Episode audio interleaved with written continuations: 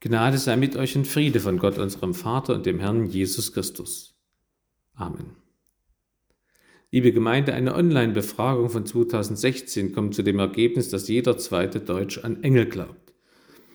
Und eine Forsa-Umfrage aus dem Jahr 2005 fand bereits heraus, dass mehr Deutsche an Schutzengel glauben als an Gott. Da scheint eine katastrophale Verwechslung vorzuliegen. Die Menschen verwechseln die Diener mit ihrem Chef, die Engel mit Gott. Da kommt der Michaelistag gerade recht, um klarzustellen, was die Bibel über die Engel lehrt. Der Michaelistag ist der Tag des Erzengels Michael und aller Engel. Der heutige Predigtstext steht bei Matthäus im 18. Kapitel, Verse 1 bis 6 und 10. Da steht, zu derselben Stunde traten die Jünger zu Jesus und fragten, wer ist doch der Größte im Himmelreich? Jesus rief ein Kind zu sich und stellte es mitten unter sie und sprach, wahrlich, ich sage euch, wenn ihr nicht umkehrt und werdet wie die Kinder, so werdet ihr nicht ins Himmelreich kommen. Wer nun sich selbst erniedrigt und wird wie dieses Kind, der ist der Größte im Himmelreich. Und wer ein solches Kind aufnimmt in meinem Namen, der nimmt mich auf. Wer aber einen dieser Kleinen, die an mich glauben, zum Abfall verführt, für den wäre es besser, dass ein Mühlstein an seinen Hals gehängt und er ersäuft würde im Meer, wo es am tiefsten ist. Seht zu, dass er nicht einen von diesen Kleinen verachtet. Denn ich sage euch, Ihre Engel im Himmel sehen alle Zeit das Angesicht meines Vaters im Himmel. Der Herr segne an uns sein Wort. Amen. Ich gebe einige erläuternde Hinweise zu einzelnen Versen. In Vers 5 kommt wieder das Kind vor, was in Vers 3 ein Glaubensvorbild war. Und in Vers 6 werden die Kinder in Fortführung des Gedankens von Vers 5 nun die Kleinen genannt, die an mich glauben. Und in Vers 10 ebenso wie Vers 6 kommen die Kleinen vor. Das bedeutet, nicht alle Kinder, sondern alle Christen haben einen Schutzengel, unabhängig vom Alter. Ähnlich ist es bei Jesu Rede vom Weltgericht. Er sagt, was ihr getan habt, einem von diesen meinen geringsten Brüdern, das habt ihr mir getan. Da geht es auch um Hilfe, die jemand speziell für Christen leistete. Und in Vers 10 kommt nicht das Wort für Versuchung vor, sondern Skandalizo, wo unser deutsches Wort Skandal herkommt, man könnte sagen, wir sollen für diese Kleinen nicht zum Anstoß werden. Nur einmal kommt in dem Bibeltext überhaupt ein Engel vor. Vielleicht fragt ihr euch, warum dieser Text für den Gedenktag aller Engel ausgewählt wurde als Predigtext. Die Antwort lautet, weil dieser Text den Engeln ihren Rang zuweist. Die Engel sind nicht Gott, sondern dessen Diener. Und Gott liebt nicht die Engel, sondern uns Menschen. Uns will er zu seinen Kindern machen, nicht die Engel. So steht im Hebräerbrief, Gott nimmt sich nicht der Engel an, sondern der Kinder Abrahams nimmt er sich an. Der Predigtext redet also nicht in erster Linie von den Engeln, sondern von den Menschen. Jesus lehrt uns, dass den Kleinen das Himmelreich gehört und dass wir werden sollen, wie sie und ihre himmlische Würde achten sollen. Zu beiden Gedanken möchte ich nun etwas sagen. Zuerst, wir sollen werden wie die Kinder. Dieser Satz von Jesus ist sehr bekannt. Was ist denn an Kindern so vorbildlich? Kinder sind keine besseren Menschen. Sie befinden sich zwangsläufig in einer Position gegenüber den Erwachsenen, die wir Christen gegenüber Gott freiwillig einnehmen sollen. Kinder sind körperlich klein und verfügen noch nicht über die Rechte und Möglichkeiten der Erwachsenen. Deshalb sind sie abhängig, machtlos und, zumindest früher waren sie es, die Schwächsten der Gesellschaft, die sich absolut nichts auf sich einbilden konnten.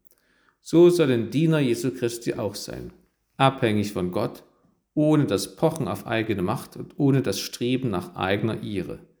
Wenn Jesus sagt, dass man sich selbst erniedrigen soll, dann bedeutet das nicht, dass man sich kleiner machen soll, als man ist, sondern nur, dass man seine wirkliche Größe anerkennen soll.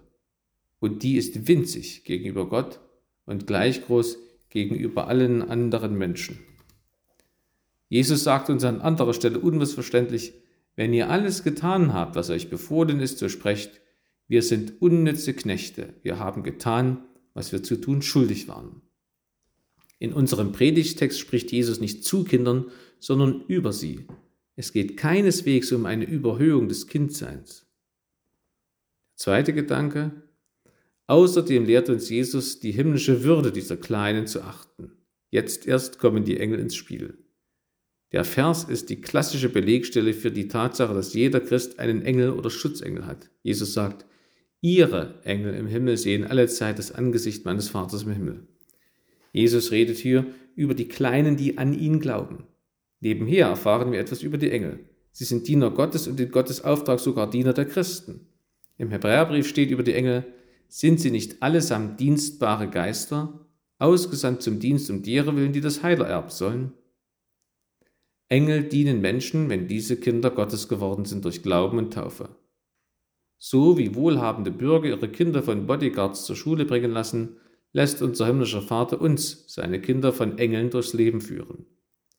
Es ist klar, dass sich kaum jemand traut, etwas gegen die Kinder so reicher Eltern zu tun, weil alle Angst und Respekt haben vor den muskelbepackten Leibwächtern und davor, dass sie im Konfliktfall automatisch vor Gericht gezerrt werden und durch die teuren Anwälte der reichen Eltern ins Gefängnis gebracht werden. So sollen wir Respekt haben vor allen, die an Gott glauben, seien sie auch noch so arm oder schüchtern oder unbeholfen oder unwissend, denn sie werden von starken Geistern beschützt, von Engeln Gottes. Engel sind Diener Gottes und seiner Kinder. Hier wenige Beispiele aus der Bibel. Ein Engel hilft dem Knecht Abrahams, Eliezer, um für Isaak die richtige Braut zu finden, Rebekka. Ein Engel weckt zweimal den Propheten Elia und stärkt ihn für seine Predigt an das Volk.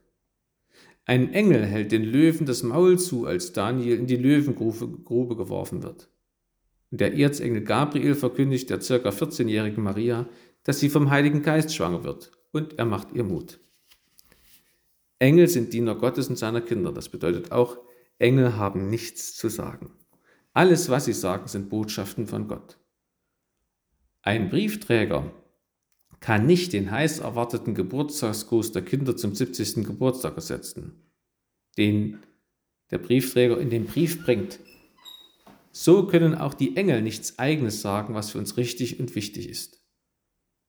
Und wenn es doch einmal um Engelsbotschaften geht, dann sind sie falsch, dann sind sie nicht von Gott, dann ist dieser Engel ein gefallener Engel, ein Dämon. Wir brauchen auch keine Bücher über Engel oder von Engeln. Wir brauchen die Botschaft Gottes, die manchmal von Engeln weitergegeben wurde. Und diese Botschaft steht in der Bibel. Jede Beschäftigung mit Engeln, die über die biblische Grundlage hinausgeht, führt uns von Gott weg. Deshalb gibt es auch kein Gebet an einen Engel oder Bitten an einen Engel. Ältere Leute bitten ja auch nicht den Postboten, dass der eigene Sohn oder die Tochter mal wieder schreiben. Da müssen sie ihre Kinder schon selber ansprechen. Und die veranlassen dann, dass der Postbote einen Brief von ihnen bringt. Wenn also jemand von uns die Hilfe seines Engels braucht, dann muss er sich an dessen Chef wenden, an Gott. So wie zum Beispiel Luthers Abendsegen, Gott, dein heiliger Engel sei mit mir, dass der böse Feind keine Macht an mir finde. Amen. Und der Friede Gottes, der höher ist als alle Vernunft, der bewahre eure Herzen und Sinne in Christo Jesu. Amen.